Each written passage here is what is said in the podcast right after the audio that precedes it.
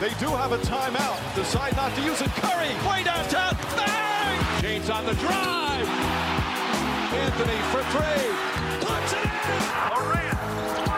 You can't keep jumping that high, man. Says who? Bryant for the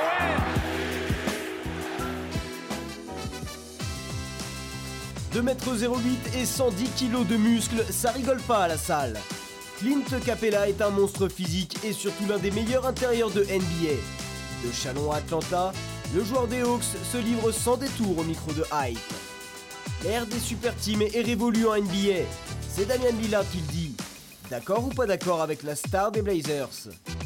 En 2024, les Jeux débarquent dans la capitale. Selon vous, qui de la France ou des États-Unis est le pays le plus sportif? Formation, résultat, ambition, c'est notre débat de la semaine. Il vient de dépasser la barre des 18 000 points avec le maillot de Portland, sa franchise de toujours. Damian Lillard est un tueur et surtout à 3 points. Fait-il partie des meilleurs shooters de l'histoire de la Grande Ligue? C'est notre focus. Aïe, épisode 11, saison 2. Allez, Hype, épisode 11, le dernier épisode de cette euh, année 2022. On va se faire une heure de, de basket euh, américain. Vous en avez l'habitude avec euh, des hommes un petit peu euh, de rouge vêtus aujourd'hui. Euh, ils attendent le Père Noël avec impatience. Il y en a un qui est à ma gauche, c'est Angelo. Comment il va?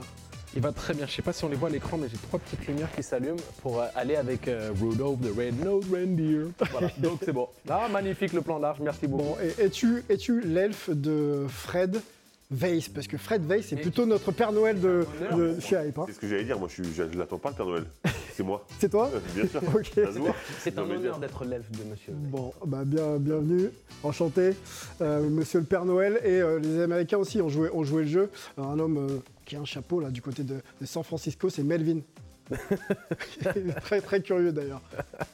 J'ai j'ai pas eu le temps d'avoir un ugly sweater, du coup j'ai- je, je suis parti sur ça. Vous aimez, non? C'est pas mal. C'est pas mal, c'est pas mal. bien, hein. Oui, oui, ça te va mieux qu'à nous d'ailleurs. Après Zorg, euh, l'elfe à l'envers. Exactement.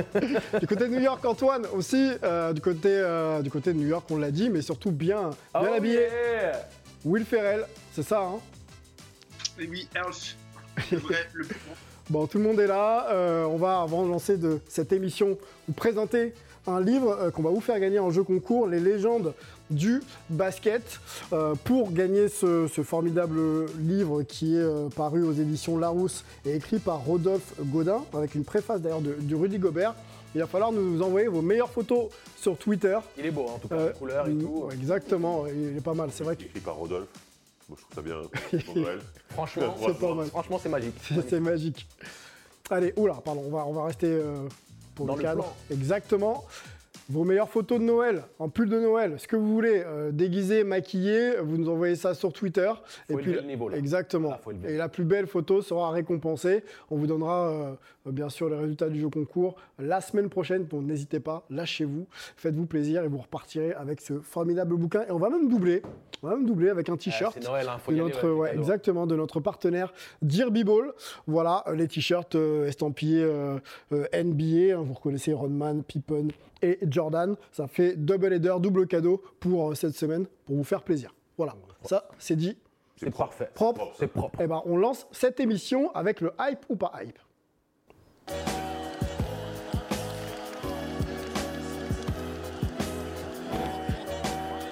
C'était la finale de la Coupe du Monde. hein. Euh, je, vous apprends rien. Il y a, quelques jours, victoire de l'Argen- de l'Argentine dans un match euh, plutôt, euh, plutôt spectaculaire. Il faut savoir que Messi, foot, on connaît, mais basket, Argentine, ça marche aussi pas mal. Quand on parle justement de, l'Argentine et du basket, quel premier nom comme ça vous vient à l'esprit? Moi, moi, j'ai un peu honte, parce que normalement ce serait Ginobili, évidemment, mais moi c'est Scola qui vient en premier. Scola, Scola, parce que intérieur de pour- Houston Pour l'avoir euh, fréquenté beaucoup en, en Liga ACB, euh, un joueur incroyable, pas très grand, mais qui a eu une carrière tellement longue, euh, tellement fort. Encore une fois, pas surdimensionné, j'allais dire presque sous-dimensionné pour son poste, mais quand même, même en NBA, il a fait des, des- des gros cartons, donc joueur incroyable. Scola. Ah, Pepe Sanchez. Pepe Sanchez. Oh, je l'avais pas. Oh, Ah ouais, ah eh ouais, oui. Pépé. Mais non, mais euh, c'est le, le profil du joueur, c'est la petite papa de gauche, c'est le nom, c'est. Carlos Delfino, non, pour le shoot Toi qui as shooté un peu partout. J'adore Carlos Delfino. euh, Il y avait euh, Nocioni, il y avait. Walter Herman. Walter Si tu effectivement. veux, il y avait quand même euh, une Il y a sacrée- quand même, euh, il y a- il y a- il y a un Il y a- vrai il y avait une contingent équipe. de- Bah, ça, c'est la génération euh, 2004 et euh, c'était les JO d'Athènes. Génération Donc, dorée. euh, ouais, la génération dorée. Donc c'était quand même euh, quelque chose qui a, qui a tout de même marqué mon esprit. euh, et euh, puis c'est difficile quand on est amateur de basket de ne pas apprécier la- l'Argentine à sa juste valeur. En tout cas, dans cette génération, il y a eu la Grèce, euh, il y a eu la France, et il y a eu l'Argentine. Et elles ont Ils sont leurs beaucoup équipes. plus classe au basket qu'au foot, hein, d'ailleurs, hein, les Argentins. Ouais, ouais, on peut, on peut que- dire ça. ouais. Euh, honnêtement, honnêtement, vraiment beaucoup de classe, cette équipe d'Argentine. Ouais. euh, en- en Que des basket. monsieur, des Vraiment vrais que- monsieur. Que, que des vrais monsieur, effectivement. Euh, Oberto, on n'a pas parlé d'Oberto, un vrai monsieur aussi. Ouais. Mhm. Mais, mais, mais concrètement, quand tu vois l'équipe de foot, ça, ça fait beaucoup moins rêver. hein. Ouais, c'est différent. Bah, surtout quand, euh, quand tu vois le gardien qui est en train de se toucher avec son gant, euh, moyen, quand même. Ça a marqué Fred, ça. Ouais. Effectivement, c'était une image euh, un peu, un peu particulière. Moi, je me tourne vers euh, Antoine qui a vu euh, Prigioni euh, arriver en NBA à 35 ans. Donc, euh, l'arrière euh, euh, qui fait partie de cette génération dorée, hein, euh, bien sûr, champion olympique en, en 2004. Euh, qu'est-ce que tu, qu'est-ce qu'on en a pensé de Prigioni quand il était encore un joueur NBA il y a peut-être de ça 4 à 3 à 4 saisons? Ouais, ça fait un petit moment, mais il est encore dans, le, coin. Euh, il travaille notamment avec le syndicat des joueurs. On le voit régulièrement euh, sur le bord de parquet euh, du Barclays Center, du Madison Square Garden. C'est quelqu'un qui est encore impliqué. Moi, ce que je me rappelle, c'est de sa roublardise. Il avait cette spéciale sur les remises en jeu après les paniers. Il arrivait à faire la petite interception qui allait bien et tout. Et vrai meneur, ce qui fait toujours plaisir euh, du côté de New York. Après, il y a si je me rappelle bien, il y a eu des blessures, des choses comme ça. Il n'a pas toujours, toujours pu être là.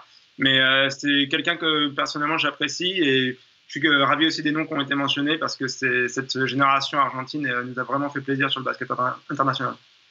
Melvin, euh, Manu Ginobili, euh, ça te parle? Tu l'as sûrement vu jouer côté conférence Ouest des États-Unis. Quel, quel joueur ça a été sur le plan du jeu, mais surtout au niveau de l'aura, Manu Ginobili Bon, au niveau de Laura, je pense que déjà c'est quelqu'un qu'il faut pas l'oublier qui a accepté euh, d'être mis sur le banc et de jouer le rôle de sixième homme pour le pour le bien de cette équipe des Spurs. Euh, c'est quelque chose, je pense, qui a qui a un peu donné le ton à NBA. On a vu d'autres joueurs après le faire, comme Iguodala euh, ma- maintenant pour pour les Warriors. Moi, ce qui me ce que je garde pour Ginobili, c'est que partout où il allait, il y avait toujours une caravane de fans argentins qui étaient là avec les maillots, avec la passion, la même passion qu'on a vu C'est dimanche, la même, hein. qui était là. La même Euh, qui le suivait partout. Yeah. Bon, revenons un peu sur l'actualité euh, World Cup pour faire un petit peu le lien. Euh, ça a été suivi aussi par les basketteurs euh, NBA, notamment euh, LeBron James. Et ce qui a vraiment accaparé un peu l'attention, c'était le duel entre les deux numéros 10, donc Messi et, et- et Kylian Mbappé. Et euh, bah, ça a tweeté. Ça a tweeté. On va vous montrer quelques images. LeBron James qui, waouh, Mbappé. Il y a aussi bah, Nicolas Batum, What This Game, Kylian. Qu'est-ce qu'on a encore Vous ne... James Harden qui disait le GOAT c'est Messi ou un truc comme ça, je crois. Euh, Oui, bon, James Harden. Oui, bah, c'est pour ça, il devait être dans un truc de strip et il a dit, Messi, la meuf s'appelait Messi, elle dit le GOAT c'est Messi. Voilà, donc, a Josh Hart. le truc, en fait. Josh Hart a, a- a tweeté, Donovan Mitchell, Bradley Bill. Qu'est-ce qu'on a André Jordan? T'as les Grizzlies aussi qui ont fait euh, une petite vidéo avec euh, une Des sorte pronostics, de, sondage euh, en Mm. live avec les joueurs. euh. Vous êtes plus côté France ou, ou Argentine C'est non, mais c'est sympa. On voit quand même qu'il y a, il y a cette, cette plateforme universelle du sport de très haut niveau où les stars s'admirent les unes les autres et on observe ce qui se fait même dans les autres sports. Quand tu es dans, tu sais, as les finales NBA, tu as la Coupe du Monde, tu as le Super Bowl, tu as tous ces événements où à un moment donné, tu es juste un fanatique de sport, tu sors de ton, de ton prisme individualisé et, tu apprécies tout simplement. Foot est mondialisé. Clairement, ça intéresse aussi la NBA. Euh, on rappelle, petite parenthèse, que la prochaine World Cup euh, aura lieu du côté des États-Unis, euh, Canada, Mexique et, et États-Unis. d'athlètes américains qui investissent dans des clubs de, de foot, que ce Ouais. soit sur le territoire américain ou, euh, ou en Europe. Donc, euh, puis il ne faut pas, faut pas oublier, Carmelo Anthony avait investi du côté de, de Puerto Rico aussi. Donc, tu vois, il y a... on, peut, on peut demander peut-être aux Américains le poids, justement, dernière question qui n'était pas prévue, mais le poids un peu de, de, de la Coupe du Monde aux États-Unis par rapport à ce qu'on vient de vivre. Est-ce qu'on sent qu'il y a eu un engouement aussi, euh, la performance peut-être aussi de l'équipe américaine Est-ce qu'on sent qu'il y a quelque chose qui est en train de se passer au niveau de, du, du soccer, comme on l'appelle là-bas aux US Melvin, comment Ouais, ouais, bah oui, y, y il y a clairement un engouement. Alors le fait que les, que les Américains soient qualifiés, ça a forcément aidé, mais tous les quatre ans, on a cet engouement. Moi, j'ai plein de potes qui étaient ni argentins ni français, qui voulaient juste regarder la finale, et qui étaient juste mais comme des dingues. Il y a, je pense, un momentum pour cette, pour cette Coupe du Monde de, de, de 2026. Il y a eu beaucoup de progrès déjà sur le football féminin, hein, les, les, les filles qui sont championnes du monde côté américain. Et côté masculin, ça commence petit à petit à, à, monter en puissance avec la MLS. D'ailleurs, vous pouvez écouter le, podcast Hype sur la MLS qui est très très bien. Euh, mais donc je pense que ça va monter crescendo jusqu'à cette Coupe du Monde. Et puis c'est un roster très jeune. C'est ça aussi qui est prometteur pour cette mhm. équipe américaine, c'est qu'il faut faire attention. On l'avait toujours dit, on en avait parlé lors de nos podcasts, podcasts à l'ancienne euh, quand on avait créé euh, et qu'on s'occupait de tous les sports différents. On avait toujours mis le doigt sur le fait que les États-Unis ont cette culture du triple sport, euh, baseball, foot américain. On va en parler justement de la culture des sports US dans quelques minutes. que certains de leurs meilleurs athlètes commencent à tomber en amour du foot et là, peut peut-être donner quelque chose. Peut, peut, peut, être un petit peu chamboulée. Bon, revenons, revenons au, basket et à la NBA. On va rester du côté de la conférence Ouest, Melvin, puisqu'on va évoquer un, un, joueur qui s'est exprimé euh, il y a quelques semaines de ça, Damien Lillard, dans le d'accord pas d'accord.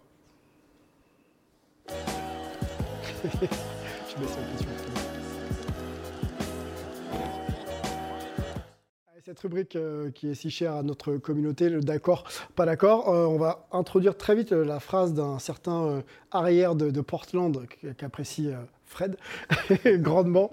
Damien Lillard s'est exprimé il y a de ça dix jours hein, dans la presse. Je vous lis la décla. Euh, donc je pense que nous pouvons viser le titre. Nous avons un bon mélange de vétérans, expérimentés et de jeunes gars. Aujourd'hui, c'est la formule gagnante dans la ligue. L'ère des super teams est révolue en NBA. Avant de se poser la question de savoir euh, si l'ère des super teams est révolue en NBA, donc d'accord ou pas d'accord avec cette phrase de Damien Lillard, on va essayer euh, de, se, de, définir ce que pourrait être une super team euh, en NBA. On a quelques exemples récents, les Warriors euh, avec l'arrivée de, Kevin Durant. On peut déjà essayer de se poser cette question est-ce que les Warriors avec Kevin Durant, Steph Curry, Clay Thompson, Draymond Green étaient une super team? Est-ce qu'on est d'accord là-dessus? Pour moi, oui. Clairement. Ok. Est-ce que les Nets de Kevin Durant, Kyrie Irving, Marcus Aldridge et on va dire Blake Griffin sont une, étaient une super team? Pour moi aussi. Alors, sans James Harden, non. C'est-à-dire que la Marcus Aldridge, Blake Griffin, c'était des joueurs de complément, c'était des joueurs qui n'étaient plus dans leur, tu, tu plus belle. Des, vétérans au minimum pour, pour pouvoir euh, avancer. Donc, donc, encore une fois, pour moi, mais... tu, en fait, moi, Super Team, c'est soit les Warriors qui agrémentent, entre guillemets, parce que c'est un peu, un peu réducteur pour KD, mais qui agrémentent leur équipe avec KD, soit tu construis tout, tu reconstruis tout à zéro en prenant n'importe quel mec dès, à partir du moment où il a un nom. Oui, mais si tu veux, pour moi, le nom ne garantit pas, on va dire, de, la, de, la, qualité sur le terrain. Mais d'où ce, qui vient, d'où ce que, ce que dit Damien Lillard Exactement. Oui, mais euh, la définition, alors on en avait parlé un petit peu en coulisses, euh, Fred, notamment avec euh, pas là, les Américains. là, c'est pour ça. parce que c'est pour ça que vous avez un truc de Rennes et pas moi. non, non, mais on sait très bien que tu veux ramener le Isback, alors attends. Mais, non, mais par contre, on, est, on avait un petit peu du mal justement à avoir un consensus sur la définition à donner. On a plutôt Antoine et moi qui disions une super team, c'est un amas de stars qui signent les unes avec les autres pour créer justement une super team. Alors que Melo est plus dans l'idée, peu importe comment cette équipe a été créée, que ce soit par la draft ou que ce soit par un recrutement de free agent, un Lamarcus Aldridge ou euh, Blake Griffin qui arrive, peu importe que ce soit au salaire minimum, euh, tant que ce sont des noms clinquants, ça fait une super team. Nous, on est vraiment dans cette définition où on se dit une super team est créée par l'achat. Une super team est créée par le fait qu'il y a des stars qui, décident de joindre les forces pour euh, créer cette super team, on va dire un peu à la, la Qatari avec le PSG, on achète les stars et on, et on, s'achète Donc, par rapport à ce principe, Blake Griffin, quand il arrive au Nets, c'est une superstar quand même. Non, ça n'est plus une superstar. Ah, c'est une superstar sur le nom. Il est largement sur le déclin, mais c'est une superstar. Alors, est-ce qu'on parle juste, on parle du CV et de, de la, de la finalité Hall of Famer du carrière, ou on, parle du jeu bah, Justement, Melvin, qu'est-ce que tu penses de la question d'Angelo et, et l'idée de s'associer superstar, non ou alors plutôt performeur? Je pense que c'est les deux, mais je pense que je comprends ce que veut dire Fred, c'est-à-dire que quand tu construis une super team et que tu as trois ou deux têtes d'affiche qui sont sur des contrats maximum, tu es obligé de signer euh, des joueurs pour, finir ton effectif au contrat minimum. Et on a souvent vu beaucoup, de, beaucoup d'équipes signer des vétérans, des, des, joueurs qui étaient précédemment des stars euh, pour, rejoindre, pour rejoindre des équipes. On a vu par exemple chez les Warriors, David West signé au, euh, au minimum. C'est pareil pour Aldridge, c'est pareil pour Blake Griffin. Alors, c'est plus des superstars ou des stars, on va dire des stars, vu qu'on a eu un débat sur le, sur le terme de superstar, euh, à l'époque où ils signaient à Brooklyn, mais ils sont attirés par, euh, par l'orbite de la super team. On continue dans les super teams et ensuite on lance euh, ce fameux d'accord pas d'accord. Euh, les- le Miami Heat de 2012-2013 avec Ray Allen, Dwayne Wade, LeBron James, Rashard Lewis et Chris Bosh. Super team ou pas? C'est la, création de la super team. Ok, Anto- Antoine, dis-nous.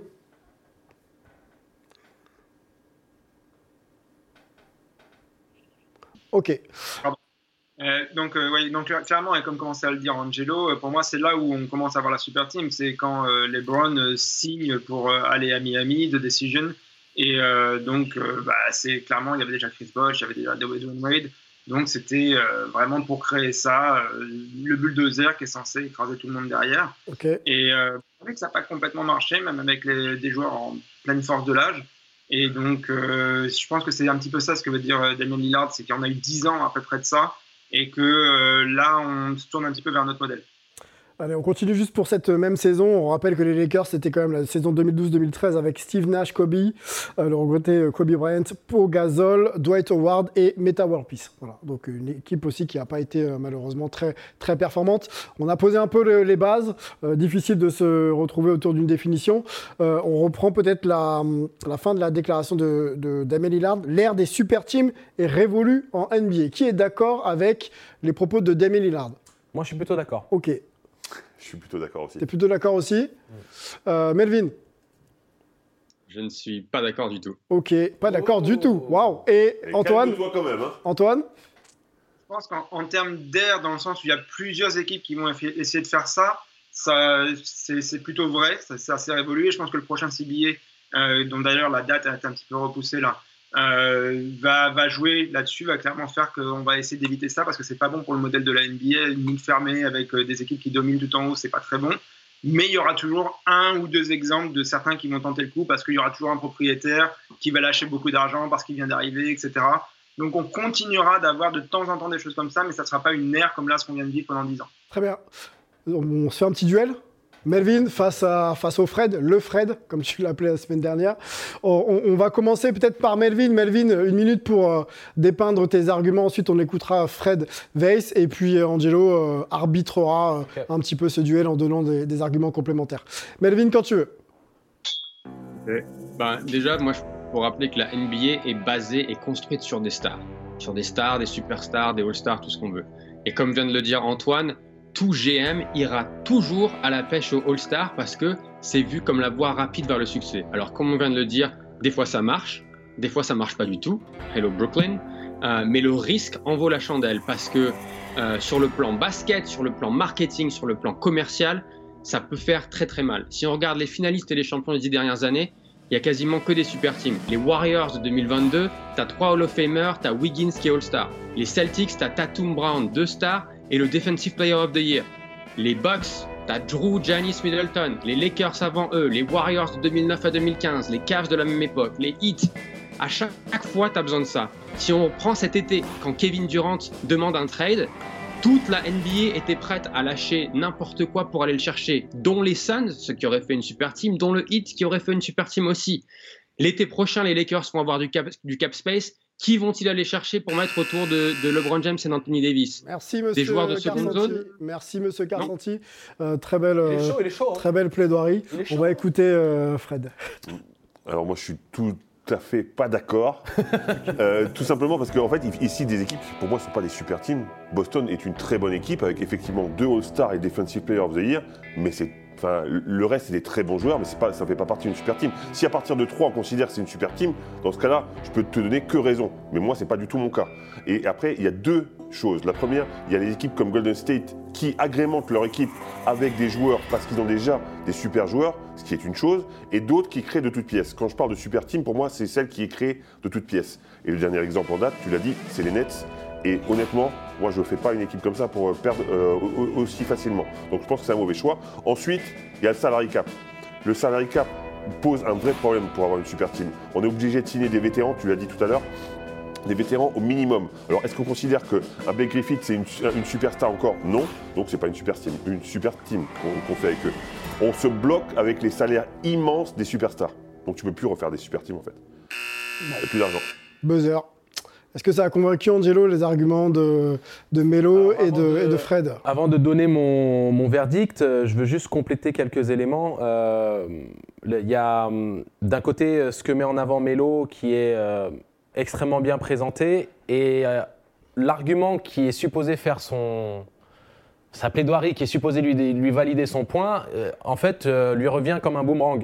Si tout le monde procède de la même manière et si tout le monde construit de la même manière les équipes, la, comment on appelle ça quand il y a une, euh, énorme quantité de, choses, euh, cette abondance, voilà, cette abondance d'équipes qui procèdent de la même manière et construisent leurs équipes de la même manière en essayant d'allier deux à trois très gros joueurs sur le circuit professionnel NBA ensemble. Si tu as plus de 3, 4, 5 et que tu commences à en avoir 8, 10, bah, on peut plus parler de super team puisque toutes les équipes se construisent comme des super teams. Donc le concept de super team ne s'applique plus puisqu'il n'y a plus de différence. Il n'y a plus, on va dire, euh, cette époque des hits où tu avais l'unique équipe dans la NBA qui était capable d'aligner trois joueurs du top 15 comme Chris Bosh, Dwayne Wade, LeBron James.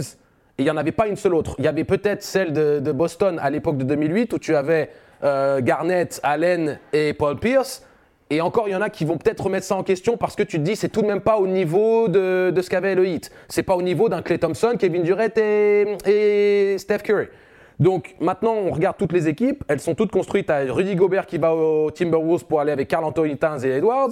Tu vas avoir euh, du côté euh, de, de Miami Butler, euh, Adebayo et on essaye de trouver une autre. Et toutes les équipes procèdent de la même manière. Alors, réponse Donc, donc pour moi, en partant de ce principe-là, tu ne peux plus dire que c'est une, une ère de super team C'est- C'est puisque une ère de trio plutôt qu'une ère de duo qu'on a connu avant, c'est tout. Mais, mais et surtout, et, team. et- et surtout, toutes les équipes maintenant procèdent de la même manière. Donc c'est difficile de dire que c'est une ère puisque tout le monde fait la même chose. Donc, Réponse plus- de Melvin, et ensuite on avance un petit peu dans le débat, il nous reste quelques minutes pour euh, discuter de tout ça. Non, mais moi, pour moi, tu viens de nous expliquer que les équipes essayent de construire des super teams. Oui, Donc, mais si tout le ait monde une fait des super teams, est-ce qu'on peut dire que ce sont des super teams? Ça reste, ça reste une des super teams. Après, on revient sur la question de la définition. Pour moi, si on prend les Warriors d'avant KD en 2016 qui gagnent, qui gagnent 73 matchs, pour moi, c'est une super team, même si ça a été du talent qui a été drafté. Mais ça reste, ça reste une équipe qui a fait peur à toute la NBA au même, au même, au même niveau que, que le hit avant eux. Après, euh, je, veux reprendre, je veux revenir sur la, sur la, sur la, sur la quote de Damien, Damien Lillard. Aujourd'hui, pour un gars qui a joué dans un petit marché, qui n'a aucune chance et qui n'a jamais eu aucune chance de gagner le titre, qui aujourd'hui sur le plateau et levez la main si vous pensez que Lillard peut gagner le titre NBA avec les Blazers de la façon dont ils sont constitués. Ah non, Qui mais là-dessus, là-dessus. euh, Non, mais après, après, c'est une autre question. Là, Si, si on me pose la question par rapport à ce qu'il a dit sur la première partie, non. Mais en même temps, c'est pas, pas parce que son équipe n'est pas construite correctement que c'est nécessairement une super team qui va gagner. Ça n'a aucun rapport. Alors justement, pour aller dans le sens de Damien Lillard, on n'a pas la suite de, de la déclaration, Melvin, je te, je te relance tout de suite après.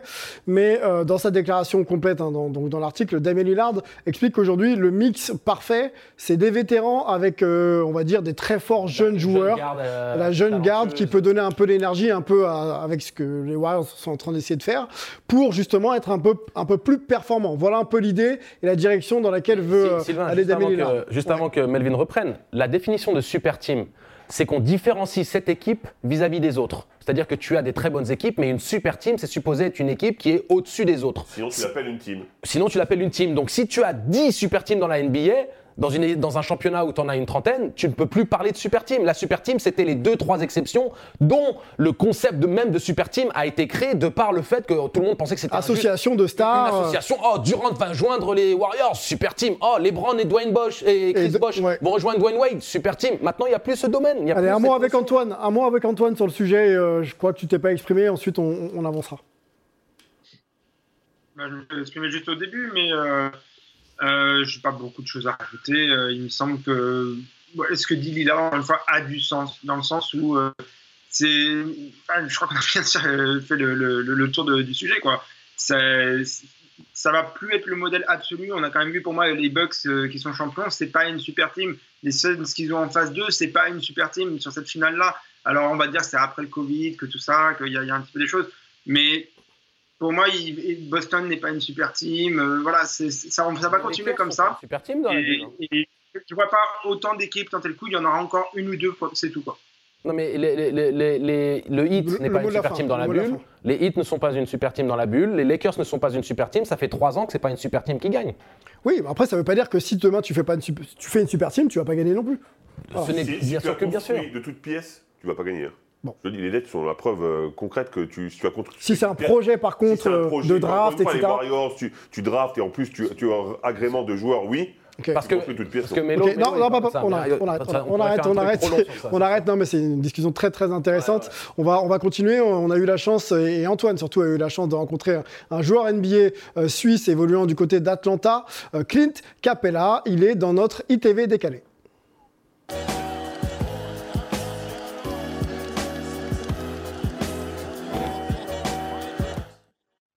Il y, a, deux semaines, hein, lors du passage d'Atlanta du côté de, New York et ensuite euh, du côté de, New Jersey, que Antoine a eu la chance euh, de s'entretenir avec Clint Capella, l'intérieur suisse de- des, Hawks d'Atlanta. Il était accompagné d'Emeric Parker. On écoute euh, ce long format et puis on, en discute ensuite ensemble.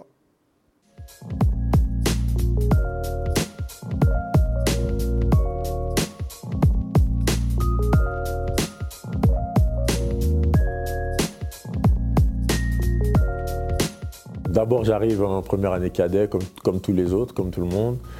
Et euh, voilà, déjà, euh, premier jour, euh, c'est de la piste. Et euh, voilà, mon conditioning, mon voilà, aérobic, je suis nul, j'arrive pas à courir, j'arrive pas à faire trois tours. Et voilà, tout le, monde, tout le monde y arrive sauf moi, je n'arrive pas. Au bout de trois et demi, je tombe par terre, on me dit t'arrêtes pas. Je dis mais qu'est-ce que c'est que tout ça quoi? Je, je connais pas. Et je me dis ah, ça va être dur, j'espère que je vais pouvoir tenir. Et, et du coup, l'après-midi, après, ça passe au basket. Et c'est là où je vois que, ah, en fait, euh, basket parlant, j'ai des choses à faire. Et, euh, et du coup, trois mois après que la saison ait commencé, j'ai commencé à m'entraîner avec les espoirs.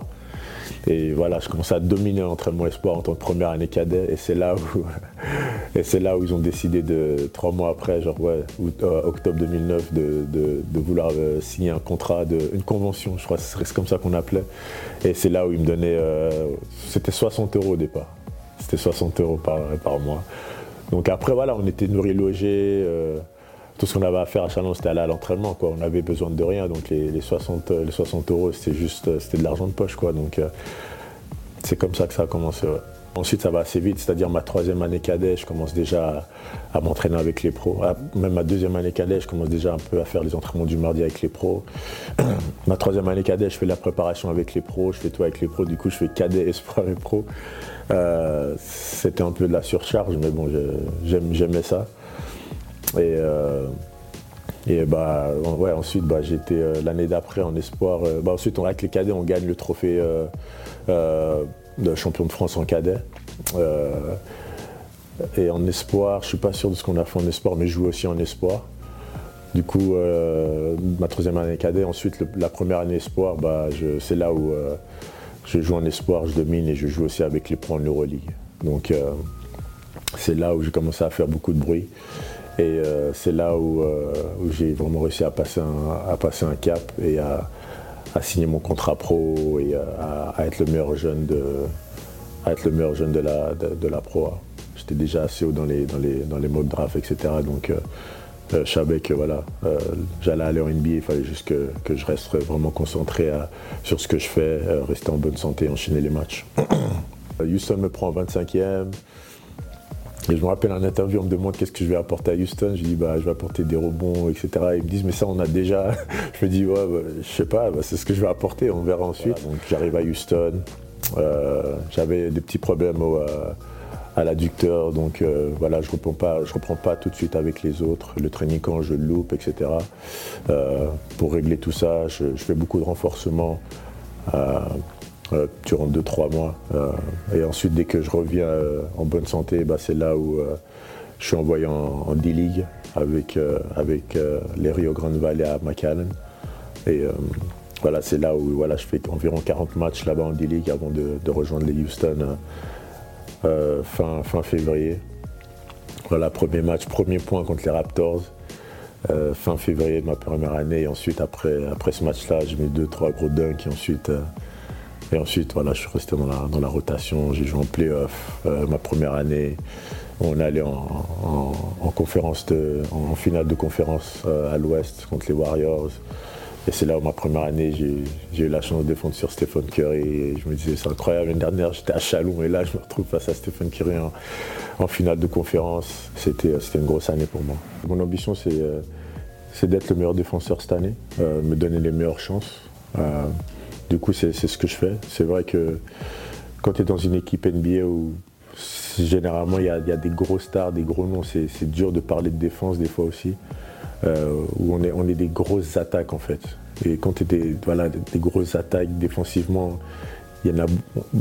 généralement il y en a très peu qui, euh, qui sont bien défensivement en tant qu'équipe. En tant qu'équipe, on n'a jamais, on jamais été très très bon dans les équipes dans lesquelles j'ai joué, mais offensivement on est, très très fort. Donc c'est pour ça que défensivement, c'est jamais, je pense, c'était vraiment dans la conversation assez sérieusement. Et euh, voilà, cette année, c'est vraiment un de mes objectifs, euh, d'être dans la conversation, d'être dans une des teams, j'espère. Donc, euh, donc le, meilleur moyen, c'est vraiment de continuer à gagner les matchs. Et, et je sais qu'on a de meilleures défenses que les années précédentes cette année, donc j'espère vraiment que ça va, ça va continuer dans cette direction.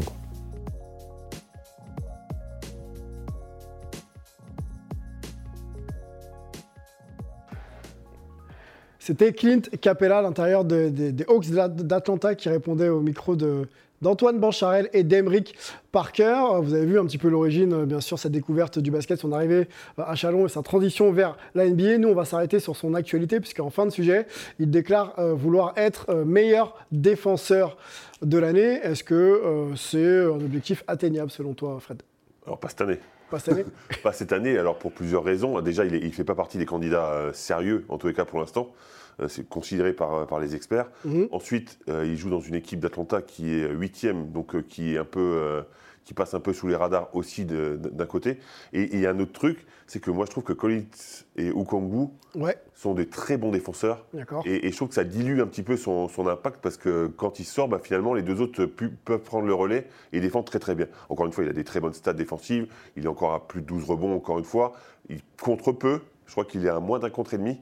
Euh, ce qui est un peu, un, peu peu, si tu me ouais, je, oui, je peux. Euh, euh, et, effectivement, je trouve que c'est un très bon défenseur sur l'homme. Il mériterait d'être considéré. Mais encore une fois, la saison d'Atlanta est, tellement pas folichonne que, je pense qu'il passe sous les radars. Une autre question, réponse courte, monsieur Zagarakis. Qu'est-ce qu'il lui faudrait justement pour être dans cette discussion de meilleur défenseur de l'année? Je pense qu'il lui faut de la constance, euh, de la constance dans l'impact qui se traduise en victoire pour Atlanta. C'est-à-dire que, bien entendu, tu ne peux pas mettre sur ses seules épaules la responsabilité du succès défensif de cette équipe. Ça doit être un, élan commun. Mais avec l'arrivée de Dejante Murray, justement, avec le backup qui est le sien, ils ont, je pense, une ossature où ils pourraient développer. Tu vois, euh, quelque chose de concret, sachant qu'il serait considéré comme la pièce centrale telle qu'un Rudy Gobert l'était du côté du Utah. Mais euh, comme l'a dit Fred, c'est pas pour cette année. Par contre, s'il pose sa marque sur cette saison et qu'on l'ait déjà dans, l'esprit pour la saison prochaine, il peut commencer comme étant un des favoris pour la saison prochaine et euh, justement prendre, on va dire, la pole position euh, en commençant euh, sur les chapeaux de roue dès la saison prochaine.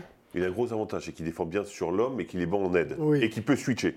Donc déjà, c'est un énorme avantage. Après, encore une fois, moi, moi, moi c'est la saison vraiment d'Atlanta qui, le mine un peu. réputation peut-être défensive aussi de, la saison d'Atlanta qui, qui aide pas. Melvin veut réagir, mais très rapidement, Melvin, on sait que tout ce qui est aspect tactique, défensif, offensif, ça t'intéresse. Dis-nous ce que tu penses de, de, Clint et de son évolution.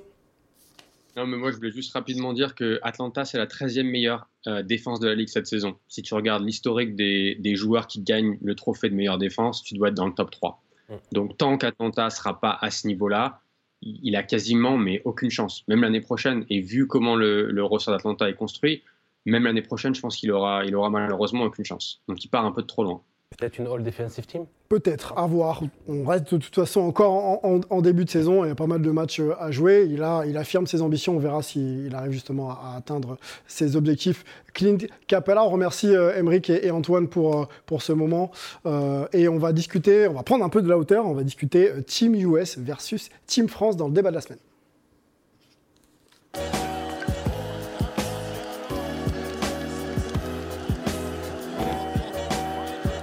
Ça va être un débat un peu euh, cross, euh, cross culture, cross sport. On va essayer d'aller au-delà du scope euh, NBA pour se poser la question de savoir quel est le plus grand pays de sport entre les États-Unis et la France.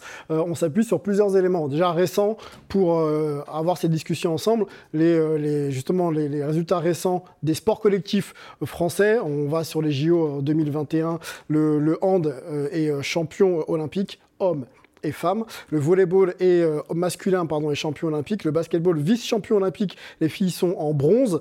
Le foot en 2018 est champion euh, du monde, hein, le, soccer, donc le foot est champion du monde et vice-champion du monde donc en 2022. Le rugby, vainqueur destination 2022 et peut-être favori à une coupe, euh, en titre de champion pardon, en 2023 puisque le, championnat, enfin la Coupe du Monde aura lieu pardon, à, Paris l'an prochain. Et puis on a aussi quelques résultats euh, assez probant euh, au niveau du classement des médailles, puisqu'on est euh, voilà, entre les 5 et 10e place sur les Jeux Olympiques, et notamment ceux de, ceux de Tokyo. Donc c'est pas mal. Il faut, prendre la, population aussi en compte. Exactement. pour un pays qui est aux alentours des 70 millions. pays, en comparaison. En comparaison, oui. Voilà. Là où les Américains, au JO, c'est toujours très performant. Un premier en, 2020, 113, 113 médailles. Bon, les ligues, vous les connaissez, hein, le baseball, la NFL, la NBA. bon, on on a parlé aussi du soccer, il y a tous ces sports aussi un peu individuels. Exactement, voilà, ça, fait, ça fait beaucoup. Euh, on va se poser, au-delà des résultats, peut-être aussi la culture et puis les infrastructures, euh, peut-être aussi euh, voir aussi comment la place du sport dans la société américaine. On va peut-être poser la question aussi aux Américains pour nous parler de tout ça. question comme, cette, comme ça ouverte. D'abord en plateau, Fred, Team US ou Team France par rapport au pays qui serait le plus sportif entre les deux? Alors il y a le paradoxe français. C'est-à-dire qu'en termes de compétition, en termes de résultats des équipes nationales, franchement, la France, elle n'a vraiment pas à rougir euh, par rapport aux États-Unis. Sauf qu'ensuite, si on parle de l'importance du sport dans le pays, la France, c'est des rigolos. Hmm. On est des rigolos. Les États-Unis, ils aiment le sport vraiment, ils le vivent, ils le pratiquent, ils vont le voir, ils vivent pour ça. Nous, on a l'impression que c'est toujours compliqué, que le sport, c'est n'est pas suffisamment bien pour les, pour les, bien-pensants français, euh, qu'on est euh, un peu la sous-catégorie de, population. et, c'est pour ça que je, parle de paradoxe, parce que malgré ça, on arrive à avoir des performances assez incroyables. C'est qu'un paradoxe ou alors il y a quand même euh, des éléments un peu factuels sur lesquels on peut s'appuyer pour dire que la formation française a une expertise et permet de fournir des sportifs de haut niveau qui excellent après dans les grandes compétitions. très bien ah en, termes de formation. Ça, ça, on l'a, il n'y a pas de problème. Mm. Sauf que j'ai l'impression qu'il y a une très bonne élite et que notre euh, base est pas, elle est largement moins solide que la base américaine en fait. Mais Fred, et, c'est là qu'on est bon, culture. Toi, tu parles de la bah, culture et il a entièrement raison. Culturellement, regarde, la considération des athlètes, on va dire de qu'est-ce qu'on va dire du sportif de haut niveau? C'est un benet, c'est pas le mec le plus intelligent, c'est pas forcément celui qu'on va recruter le plus. Il y a un petit changement de culture dans le monde euh, de l'entrepreneuriat et le monde de l'entreprise où on commence à comprendre la valeur du sportif qui est coachable, qui travaille en équipe, qui a des valeurs d'abnégation, euh, tu, vois, de combativité face à de l'adversité, de toutes ces choses-là. C'est hyper récent. C'est hyper récent. Aux États-Unis. Qu'un sportif aille faire une intervention en entreprise, avant c'était quelque chose d'impensable pour la France. Sur la culture, on, allons aux États-Unis tout de suite. On vient de lancer euh, la thématique, euh, en tout cas l'angle euh, culturel. Antoine, aux États-Unis depuis plus de 10 ans, la culture US, est-ce que tu peux nous la décrire et en quoi elle est peut-être encore au-dessus de celle de la France par rapport au sport? Alors effectivement, il n'y a, pas ce, sujet du mépris intellectuel par rapport aux, sportifs, puisque bah, en France, on sait qu'on valorise excessivement tout ce qui est intellectuel et donc on estime que les sportifs sont moins concernés sur le sujet. Euh, et donc, ça a tendance à les rabaisser. Aux États-Unis, euh, c'est déjà beaucoup moins le cas. Et euh, surtout, en fait, ils apprécient le sport parce qu'ils apprécient l'aspect compétition du sport. Ils le pratiquent. Pareil comme nous, on le pratique un peu en mode loisir. On va faire un jogging pour faire un jogging, etc. Quand j'en discute, c'est un petit peu les retours qu'on a, notamment des gens qui vont en France, et en fait, vous allez juste faire un jogging, mais en mode on se balade. Quoi. Bah, eux, même quand ils vont faire un jogging, c'est on se met un objectif, il faut qu'on fasse tant de, de miles, il faut qu'on fasse en tant de temps, etc. Et donc, euh, voilà, il y a toujours cet aspect euh, activité, pas loisir. Activité vraiment de compétition, d'objectifs, euh, etc., de résultats. Et donc, je pense que c'est un petit peu la, chose la plus précise, on pourrait, on pourrait dire un petit peu là-dessus, sur leur approche du sport. Et donc, après, quand ils le consomment, ils le consomment aussi, du coup, avec ces, yeux-là. ils ont une certaine appréciation par rapport à tout ça, mais qui, fait partie de leur culture, qui fait partie de leur, vécu individuel. Et après, le gros sujet, c'est le sport à l'école je vais passer la main parce que j'ai déjà été un petit peu long. Alors, on va euh, écouter euh, qui vit euh, non loin de, toi à, New York et qui a été un petit peu dans les rues euh, new-yorkaises, demander au coach donc les premiers éducateurs sur justement cette notion un petit peu de philosophie et de culture sportive. Il y a pas mal de choses intéressantes. Je vous propose d'écouter ce sujet et on en discute ensuite ensemble. Bonjour Sylvain, bonjour à tous, bienvenue dans la chronique fraîche. Aujourd'hui je suis dans l'antre des New York Gauchos, dans le cœur du Bronx, là où les champions de New York ont été élevés. Et je me suis posé une question, pourquoi les États-Unis sont-ils si bons dans le sport? On est allé directement poser la question à des coachs ici à New York.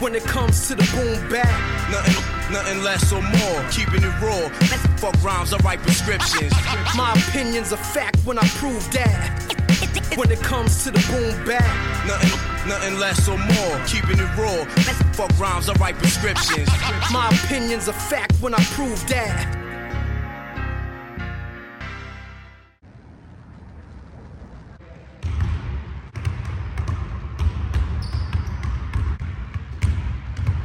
Competitive levels here gets pretty intense because we have basketball on a community against community city against city, state against state, ethnicity against ethnicity. We have different levels of competition. So over a period of time, our athletes become prepared to compete on a global level because they've been doing it constantly throughout their lives. America used the slaves as entertainment. The slaves that were athletes they were able to live a little bit better and were treated better by the plantation owners. That has been embedded into black America to become athletes, and it has blossomed over time to create better athletes in black America because that was their way of getting out. That was their way of getting a better education. That was that way, their way of living a better life.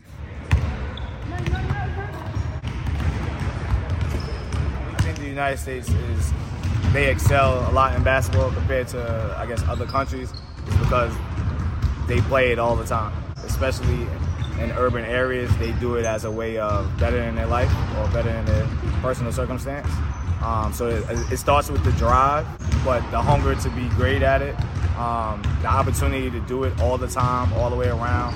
Again, I know my experience in Australia it was it wasn't a great opportunity for people to use gyms. Even though they have great weather, they can go outside. And the U.S., you can do it outside, you can do it inside. They'll, as long as there's a court, they'll do it. Is it the New York against New York thing? Yes, this is New York versus New York uh, summer summer tournament. So again, especially in New York, guys play basketball 24/7, 365 and it's, it's, just a different type of hunger. It's part of the culture. Definitely, 100%. Thank you, Coach Mike. Appreciate no it. Thank you. Voilà, tu as compris, les États-Unis c'est un pays différent, c'est un pays capitaliste, c'est une, économie de marché ultra-libérale, ultra-capitaliste, c'est un peu chacun pour soi, marche ou crève. Donc tu as besoin de ce sport pour t'en sortir, c'est un véritable ascenseur social. Et comme l'école en plus se termine à 15h ici, eh bien tu as du temps. Donc le temps plus la volonté de s'en sortir, c'est ce qui fait vraiment la différence à mon avis euh, aux États-Unis pour devenir un athlète de plus haut niveau. Et c'est pour cela qu'avec le pool de population énorme, ils sont quand même 330 millions, et la qualité de leur infrastructure et l'argent investi dedans, eh bien c'est comme ça qu'on arrive à avoir des basketteurs hors normes et même des athlètes hors normes puisque c'est eux qui trustent très souvent tous les podiums des Jeux Olympiques. La chronique fraîche est déjà finie, on se retrouve très bientôt sur Sport en France. C'était, euh, donc euh, Emric euh, dans les rues un petit peu new-yorkaises du côté de, New York Gauchos. Qu'est-ce qu'on pense de cette, toi qui en plus hein, t'es formé aussi en partie aux États-Unis, cette culture un petit peu euh, liée euh, justement au fait que ça s'inscrit dans l'environnement et surtout dans la vie au quotidien des, au plus jeune âge quoi. Non, mais il faut, faut, faut, juste imaginer euh, l'infrastructure autour du, milieu sportif pour même les plus jeunes. C'est-à-dire que quand on imagine qu'à l'université, je jouais à Oregon State University, la salle c'était 10 000 places. 10 000 places. On avait la deuxième plus petite salle de la conférence qui en avait 12. Voilà, vous avez tout à savoir. Rien que ça, c'est un exemple concret. France, championnat professionnel, il y a combien de salles de 10 000 places? Exactement. Et, si vous voulez savoir les infrastructures d'entraînement, on avait une salle d'entraînement, une salle de musculation qui fait deux fois la taille euh, de, la salle Marcel Sardan de Levallois. En même temps, tu t'en es pas beaucoup servi. Hein. non, mais c'est vraiment pour mettre en avant le fait que culturellement, la considération du sport, et ce que, ce que eux ils mettent en avant, c'est que alors là, on est vraiment sur la, la communauté afro-américaine. Est-ce que ça représente au sein de cette communauté ou c'est quand même un, un, un, moyen de vraiment euh, mettre sa famille à l'abri ou de vraiment prendre un bon pli, entre guillemets, et d'avoir accès à l'éducation gratuite? C'est aussi quelque chose d'extrêmement important. On n'a pas du tout ce problème-là en France puisque c'est deux mondes totalement séparés. Donc il n'y a même pas cette réflexion-là, si tu veux. Mais, euh, mais la logistique et ce qui est disponible et accessible même de pouvoir aller jouer dans une salle. En France, d'avoir un gymnase accessible, Fred et moi, on, sait très bien quand on organise nos camps, la difficulté, on doit être en, association avec des clubs qui ont la volonté de mettre ça en avant pour leurs pour leur euh, licenciés. aux États-Unis, c'est porte ouverte, quoi. Venez. Evan aussi, euh, qui tweet souvent et qui avait réagi justement sur ce défaut d'infrastructure en France et versus les résultats qu'on arrive quand même à obtenir. C'est vrai qu'il y a un vrai, un vrai gap. Euh, Melvin, Raconte-nous un petit peu et dis-nous surtout euh, ce que tu penses culture et surtout euh, dimension euh, infrastructure aux États-Unis. Est-ce que ça permet de justifier bah, peut-être encore l'écart qu'il y a entre la France et, les, États-Unis? Bien sûr, moi, pour prendre le point, le point d'Angelo, j'irais même sur, à un échelon plus bas. Personnellement, j'ai joué j'ai joué en lycée aux États-Unis. Même au niveau du lycée, on avait, on avait une, moi, j'avais en Virginie à, Richmond, on avait une salle de 2000-3000 places en lycée, euh, avec des, des, infrastructures absolument, absolument dingues. Euh, et après, je pense que même, même au niveau communautaire, il y a plein d'églises qui ont des, des gymnases pour pouvoir justement donner accès euh, ben, au sport. Alors que quand tu veux aller jouer, moi je me rappelle, pour essayer d'aller jouer en été en France quand j'étais adolescent, bah, c'était fallait aller sauter des, grillages pour aller jouer sur des, sur des trucs dehors. Mais c'était alors qu'aux États-Unis, tu peux, tout faire. Et ça, c'est vraiment, exceptionnel. Je pense qu'après, comme le disait, euh, comme le disait Antoine, vu que c'est vraiment dans le système et dans le système scolaire, il y a aussi cet engouement parce que quand tu joues, que ce soit ton lycée ou ton université, tu es vraiment euh, dans cette culture-là et du coup, ça te reste pendant toute ta vie. Et du coup, les gens, même quand ils arrêtent de jouer, ils supportent leur université parce que ça fait partie de cette culture américaine qu'on n'a pas mmh. forcément en France. Et il faut lire le, livre du conte de Boudherbala, Samia Médiane, qui, est super intéressant par rapport à ça, son aventure aux États-Unis, et il compare avec ce qu'il avait vécu en France. Et, et, en fait, rien qu'en lisant ce livre, tu comprends la différence. Mais tu as une appartenance. Tu vois, tu parles des jackets, les bombers, euh, la représentativité de ton université. Mhm. Et euh, on sait très bien qu'il y a très peu de personnes qui ont accès euh, au sport NCA au plus haut niveau. Quand tu parles, tu vois, des pourcentages, tu as combien de millions de jeunes athlètes lycéens et t'en as que moins d'un pour cent qui ont accès après à la NCAA, mais ça reste tout de même conséquent de par la taille de ce pays. Mhm. Mais cette appartenance-là, tu imagines pas, à Oregon State, on avait euh, une communauté avec euh, les papis, les mamies, les, les, enfants, tout le monde qui venait aux couleurs de l'université parce que papy et mamie étaient à l'université il, y a, il, y a 45 ans. Juste pour recentrer un petit peu 2023 dans quelques jours, euh, où est-ce qu'on peut situer les progrès français Parce qu'il y en a quand même. la formation, l'accès au sport, les résultats. Je me dis qu'on doit être sacrément bon en formation quand même. Hein. Parce qu'encore une fois, on a, pour avoir accès à faire du sport en France, il l'expliquait, on est obligé parfois de sauter des grillages, etc. Donc il faut vraiment que les mecs qui sont nos formateurs soient vraiment très très bons pour nous permettre d'avoir autant de joueurs dans, tout, dans beaucoup de sports co principalement, euh, pour être aussi forts. Parce que tu dis, c'est incroyable. Tu dis, comment c'est possible sans infrastructure, ou en tous les cas, sans accès aux infrastructures, parce qu'on a quelques infrastructures quand même. Comment on fait, on fait pour en y arriver là? C'est pour ça que je parlais de paradoxe au départ, parce que c'est à n'y rien comprendre. Bon, bah, faut espérer que ça, dure. parfois, je me dis que la France ne mérite pas ses sportifs. Hein. Mais, tu sais, euh, on a pour conclure, pour conclure, on a quand même, euh, on va dire, euh, un vase commun, si tu veux, au niveau de, la génétique et des qualités athlétiques. la France est le pays européen le plus athlétique, de tout sport confondu. On a cet héritage de, de la mixité, on a cet héritage qui n'est pas, on va dire, pour les bonnes raisons, mais qui au final explique. Bah, en espérant que cet héritage puisse servir euh, aux échéances qui arrivent, 2023 et surtout Paris 2024, pour justement peut-être s'inscrire dans une vraie dimension de, de, pays de sport. Bon, on a compris que les États-Unis, c'était encore un, autre monde, malgré les. Mais on peut les mettre quand même au JO, t'inquiète pas. On peut, ça, va être l'objectif. C'est possible. Clairement. On va, on va ouvrir notre dernière euh, chronique de cette émission euh, de l'année. On va parler, on va reparler même d'un certain Damien Lillard dans le focus de la semaine.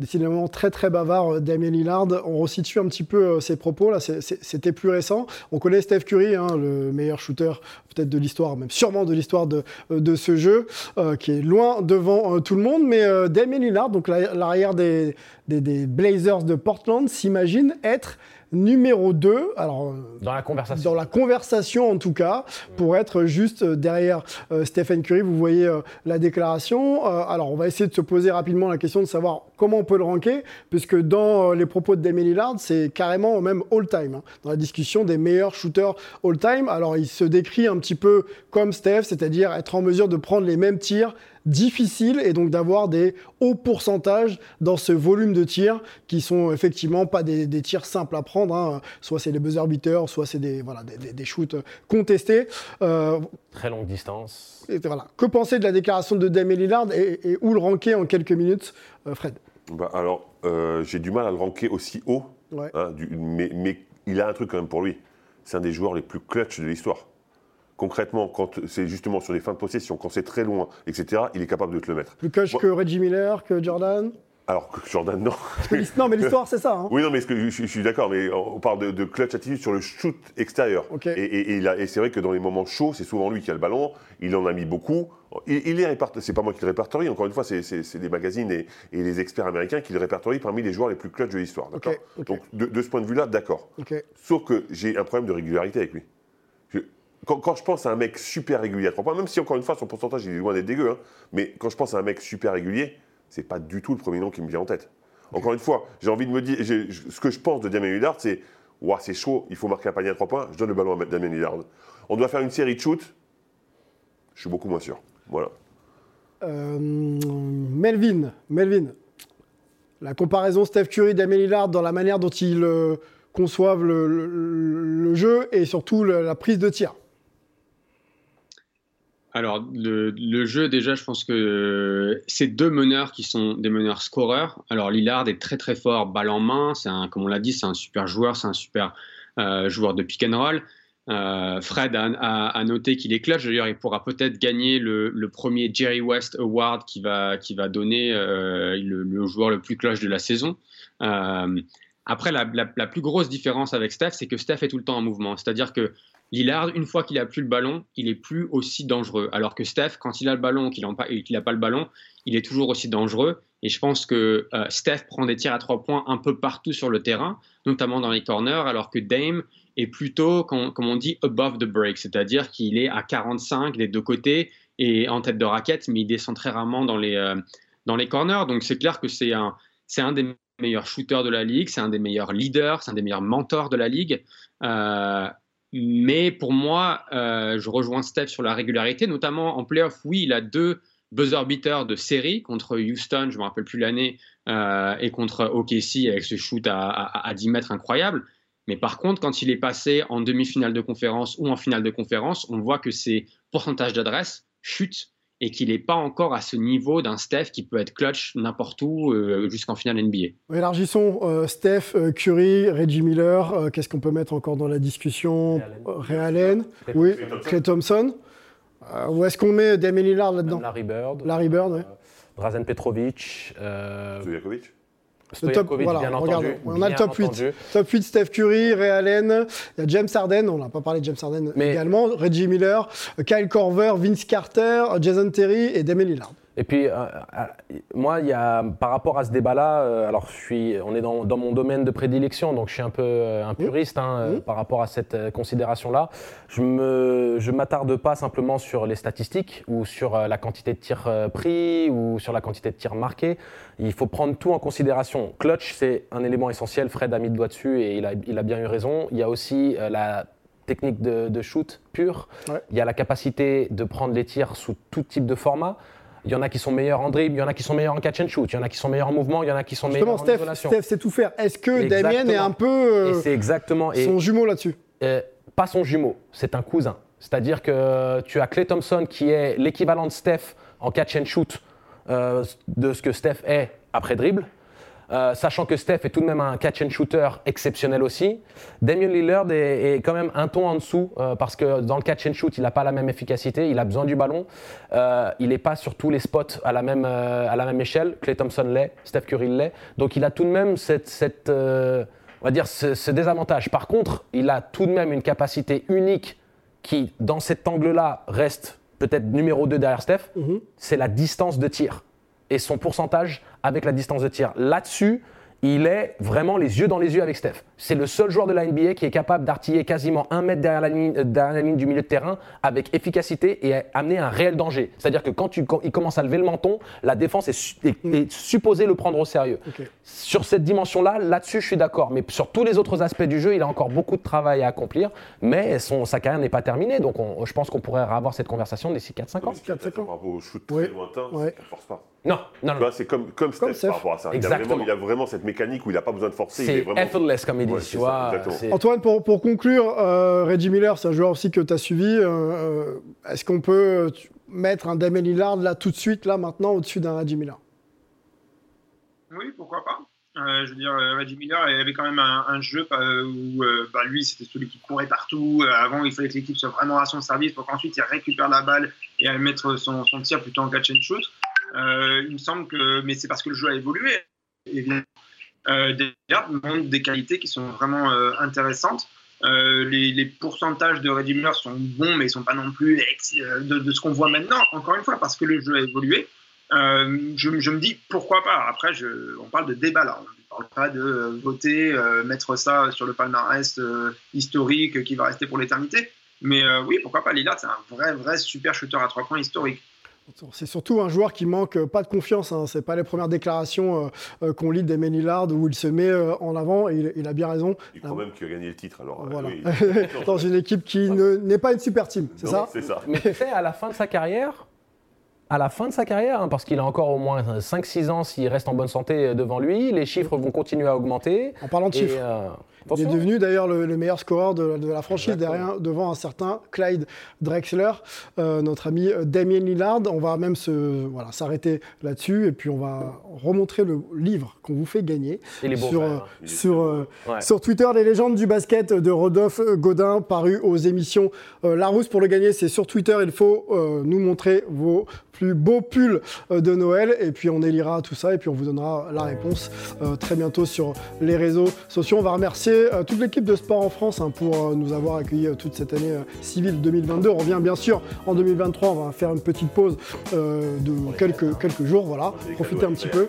En plus, en plus, il y a des cadeaux à livrer de la part, la part de Fred. Merci beaucoup Angelo, merci les États-Unis, Antoine Melvin, merci à Fred. On remercie également Romain Schindler et Lucien Jaron qui tient le coup à l'édition. On espère revoir tout ce monde dans quelques jours. Prenez soin de vous, bonne fête de fin d'année et on se retrouve très vite. Ciao Oui, bonne fête.